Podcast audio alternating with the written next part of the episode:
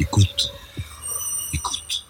Bonjour, mon invité aujourd'hui est Marianne Perrondoise qui dirige l'Observatoire de l'Indo-Pacifique à l'IRIS. Bonjour Marianne. Bonjour Pascal. Alors on parle de plus en plus, l'Indo-Pacifique est à la mode. Comment définir ce nouveau concept géopolitique? Et est-ce que ce concept est si nouveau que cela? Alors effectivement, il n'est pas si nouveau que cela. On en parle beaucoup et on a l'impression d'une redécouverte en fait euh, de l'Indo-Pacifique ou du moins de l'Asie. Car ce que je trouve intéressant en fin de compte dans le concept tel qu'il se présente, c'est ce qu'il recouvre géographiquement et que tout le monde implicitement comprend, c'est-à-dire que lorsqu'on parle de l'Indo-Pacifique, immédiatement il y a peut-être une carte avec des contours un peu confus, mais du moins on y voit l'océan Indien et on y voit le, Pacifique. Et donc la réalité géographique s'impose du moins dans l'essentiel, puisque euh, en fait, euh, et on le verra, euh, les frontières de l'Indo-Pacifique diffèrent selon les personnes qui, l'invoquent, à commencer par les États riverains et d'autres qui s'en réclament. Mais grosso modo, on a quand même l'impression que c'est une façon de mobiliser l'Asie ou de déconstruire l'Asie pour lui substituer une nouvelle appellation, une nouvelle projection. Et c'est en cela que c'est intéressant, puisque finalement, on peut se poser la question, mais pourquoi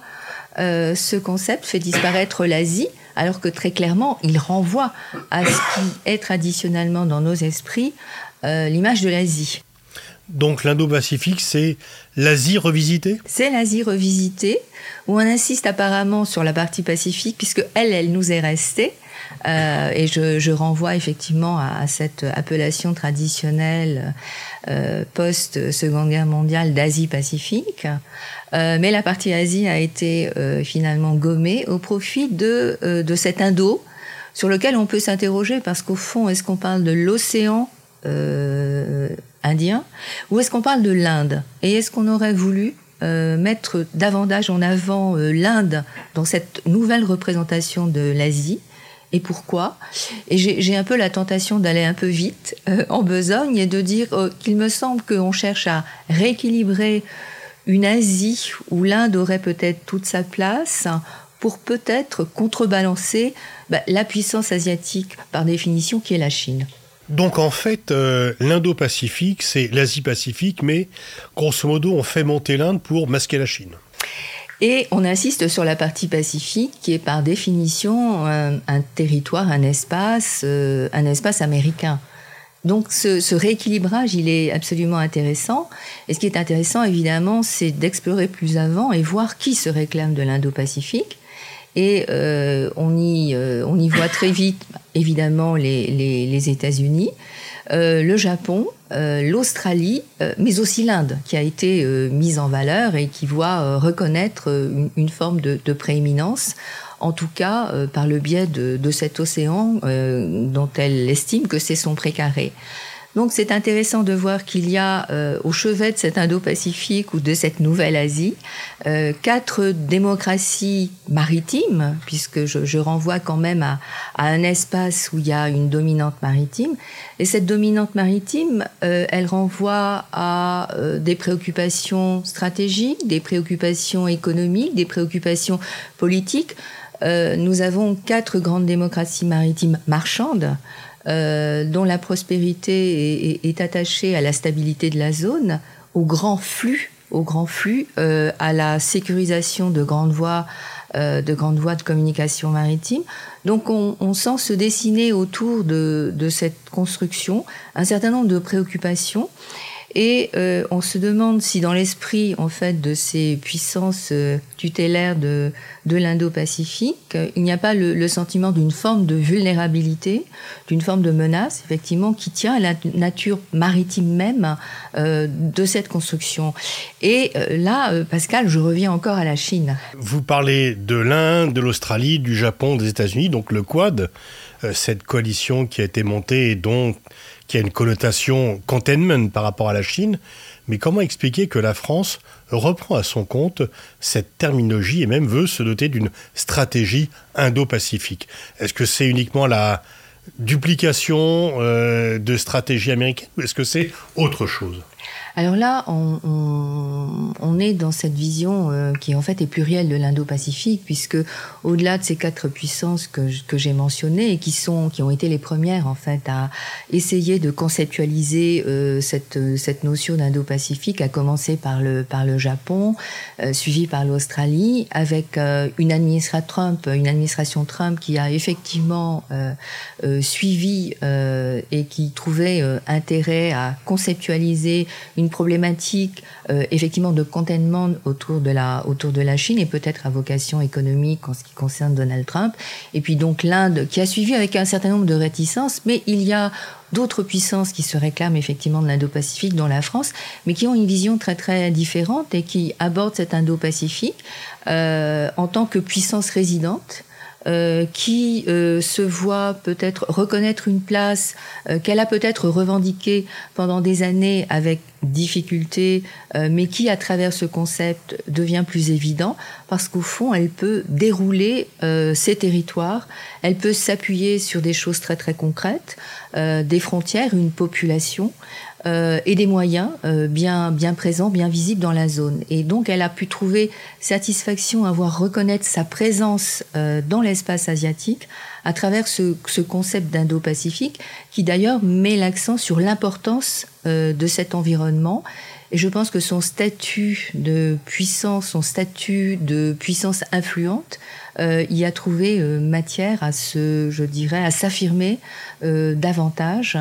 Et il n'est pas étonnant finalement que la France ait beaucoup réfléchi à conceptualiser son, son approche indo-pacifique, puisque au fond, lorsque l'on regarde l'ensemble des documents euh, qui euh, déroulent cette stratégie, euh, vous avez des documents euh, issus du ministère de la Défense, et d'ailleurs ils ont été les premiers à formaliser une, une stratégie.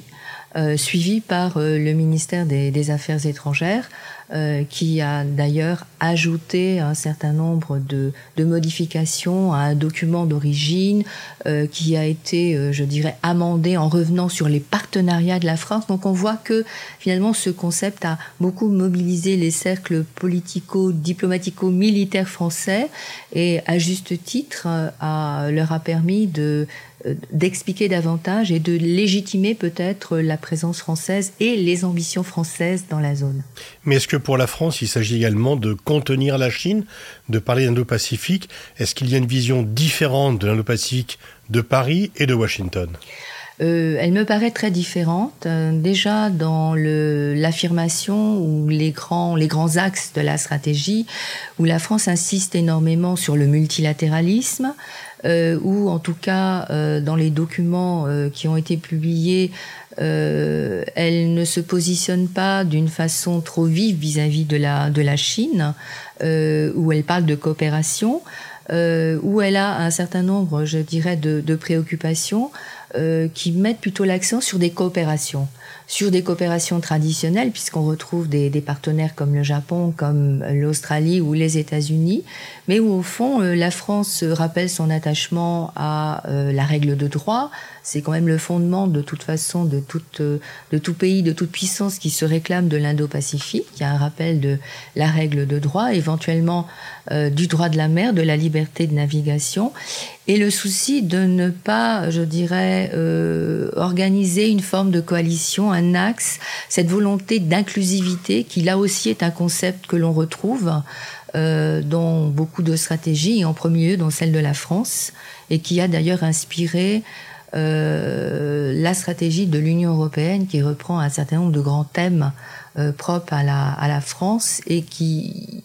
qui déroule une vision globale, coopérative et très inclusive. Est-ce que la France a les moyens de sa politique dans le Pacifique? Zone immense. Est-ce que la présence euh, navale ou la présence politique française est à la hauteur de la zone et des enjeux? Alors bien sûr que cette zone est, très vaste et euh, les moyens militaires de la France, pour l'essentiel, sont, euh, euh, dans la métropole, autour de la métropole. Euh, bien sûr, il y a des moyens qui sont déployés dans la zone, des moyens de, de souveraineté pour euh, non seulement euh, protéger le territoire français, protéger la population, les intérêts français, que ce soit autour de la, de la Réunion, dans l'océan Indien ou, en, dans le Pacifique, pardon, en Polynésie française ou,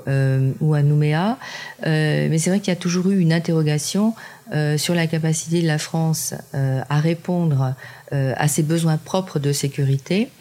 à contrôler les très vastes espaces maritimes qui découlent de ses possessions et à honorer les partenariats, les coopérations militaires très nombreuses qu'elle a dans la zone. Et euh, la France peut mobiliser effectivement des moyens qu'elle déploie régulièrement euh, en provenance de la métropole, parce qu'effectivement euh, les moyens qu'elle a sur zone ne sont pas ne sont pas suffisants. et donc elle compte vraiment sur des patrouilles régulières, des missions euh, du Charles de Gaulle, par exemple, notre, notre porte-avions, euh, des transits assez, euh, des déploiements, pardon, des missions assez traditionnelles du groupe École Jeanne d'Arc.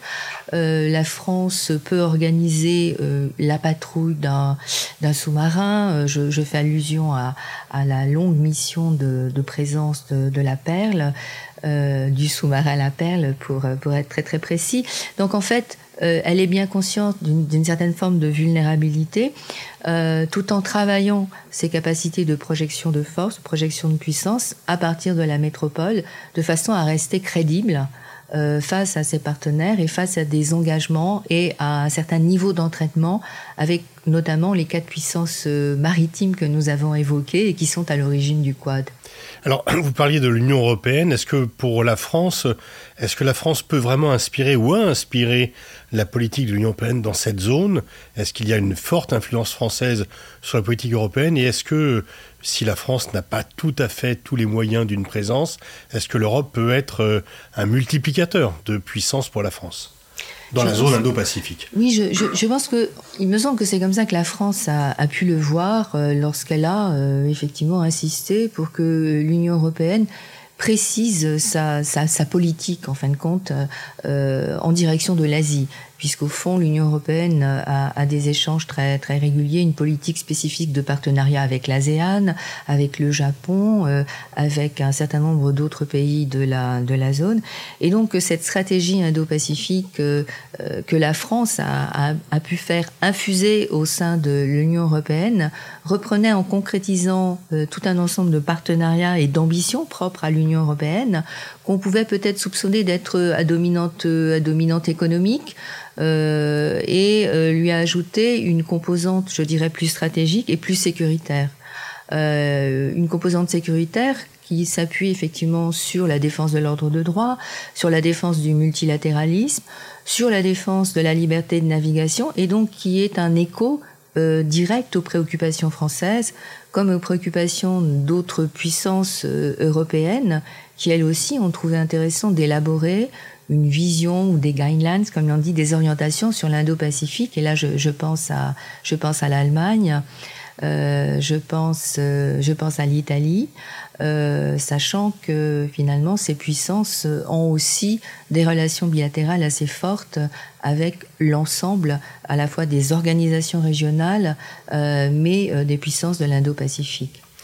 Alors, le Royaume-Uni n'est plus dans l'Europe, mais est-ce que c'est aussi une grande puissance maritime? Est-ce qu'ils sont présents? Et est-ce que vous ne l'avez pas cité dans le Quad et, et donc quel est leur euh, il y a eu l'ANCUS, quelle est la stratégie britannique de l'Indo-Pacifique? Alors c'est vrai que l'Indo-Pacifique a été une, forme de planche de salut pour euh, euh, pour euh, pour nos voisins britanniques qui ont claqué la porte donc de l'Europe et qui se sont redéployés avec des, ambitions renouvelées vers un espace qui reste quand même un espace traditionnel de leur de leur politique d'influence et qui est et qui est l'Asie. Et donc il y a eu ce je dirais cet Indo-Pacifique tilt de, de nos amis, néanmoins toujours britanniques, en direction d'une zone où ils ont des intérêts, des intérêts assez, assez marqués en termes de présence, en termes de diplomatie, en termes économie, et où ils peuvent effectivement se rapprocher de leur grand allié américain euh, notamment euh, en participant, c'est vrai, au Quad, même si ça n'est pas une puissance euh, qui à l'origine a, je dirais, créé, créé le Quad. Le Quad s'est élargi, c'est une, une des ambitions de l'administration Biden que de sortir le Quad de cet entre-soi, de gommer cette,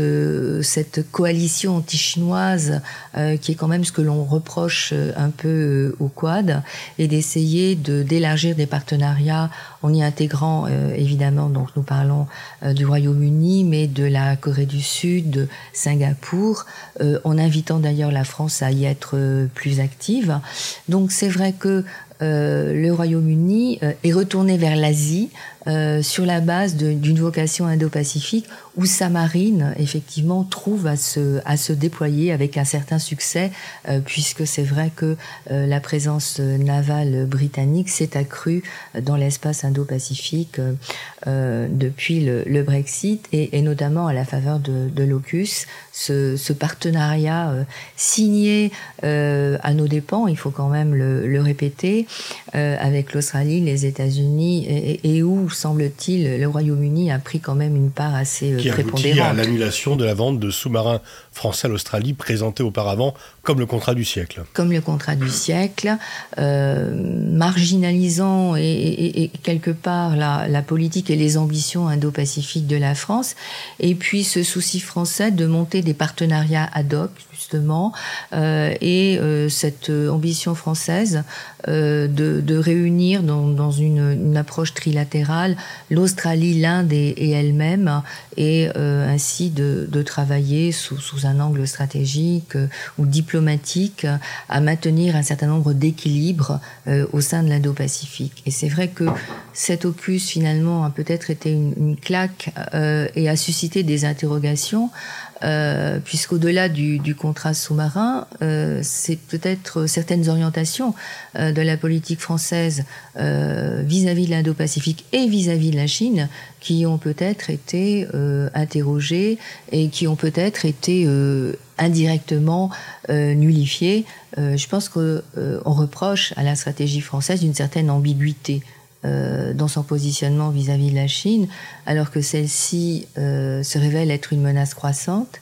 euh, pour euh, les intérêts de beaucoup de pays dans la région, et que ce discours euh, trop consensuel, ou en tout cas jugé trop consensuel vis-à-vis -vis de la Chine, a peu été apprécié par un certain nombre de partenaires. Euh, qui ont trouvé que la France était peut-être un peu distante euh, vis-à-vis euh, d'alliés traditionnels, et je pense évidemment également aux États-Unis. Alors comment la Chine voit ces stratégies occidentales de l'Indo-Pacifique? Est-ce qu'elle pense que c'est une offensive générale? Est-ce qu'elle met dans le même panier la France, le Quad? C'est quoi l'Indo-Pacifique vu de Pékin? Alors l'Indo-Pacifique vu de Pékin, euh, je pense que c'est un contre-narratif euh, au, au, grand projet chinois euh, de Belt and Road, hein, d'initiative de, de, de, la, de route de la soie, on va, on va reprendre l'appellation la, la, plus commune. Et donc elle y voit euh, effectivement une nouvelle offensive euh, ou cette réactivation d'une politique traditionnelle de containment de la part des États-Unis et de ses principaux alliés, dont, le, dont le Japon, bien évidemment. Donc, euh, elle, est très, euh, elle est très critique vis-à-vis -vis de, de, cette vision euh, indo-pacifique, euh, qu'elle sent très clairement euh, dirigée contre elle, et elle-même, finalement, n'hésite pas euh, à chercher des appuis, à, à peut-être réorganiser à la faveur du, du conflit en Ukraine certaines, certaines relations qu'elle peut avoir avec la Russie, qui est quand même une puissance non négligeable euh, dans l'Indo-Pacifique. Et ce, rapprochement finalement euh, entre la, Chine qui est déjà ressenti comme une menace et potentiellement ce rapprochement avec la Russie euh, inquiète le, Japon, euh, qui a des revendications territoriales, des, des relations euh, pour le moins difficiles déjà avec la Russie et des relations effectivement très difficiles déjà avec la Chine. Donc on voit finalement à la faveur de cet Indo-Pacifique des, des, recompositions, des, des réalignements et le prolongement de certaines préoccupations de sécurité, je dirais, assez directes euh, pour nous, Européens, euh, un, impact non négligeable euh, sur ce territoire qui apparaît euh, assez, assez lointain. Et ça donne quelque part assez, euh, assez raison et ça conforte un certain nombre de, discours sur le fait qu'il y a une, une, connexion, une interpénétration, non seulement économique mais stratégique, entre l'Indo-Pacifique et le reste du monde, et notamment l'Europe. Alors, il y a l'autre géant dans la région, c'est l'Indonésie. Euh, l'Indonésie qui est courtisée à la fois par la Chine, par les États-Unis, par la France à un autre niveau. Comment se situe l'Indonésie dans ce contexte compétitif? Alors l'Indonésie, euh, avec, euh, avec beaucoup de, finesse, a, compris l'intérêt qu'il y avait à, je dirais, prendre pied dans l'Indo-Pacifique, euh, sachant que l'ensemble euh, des stratégies élaborées par les pays dont nous venons de, de, parler, mais auxquels on peut rajouter très récemment la, la, Corée du Sud et plus récemment encore le Canada,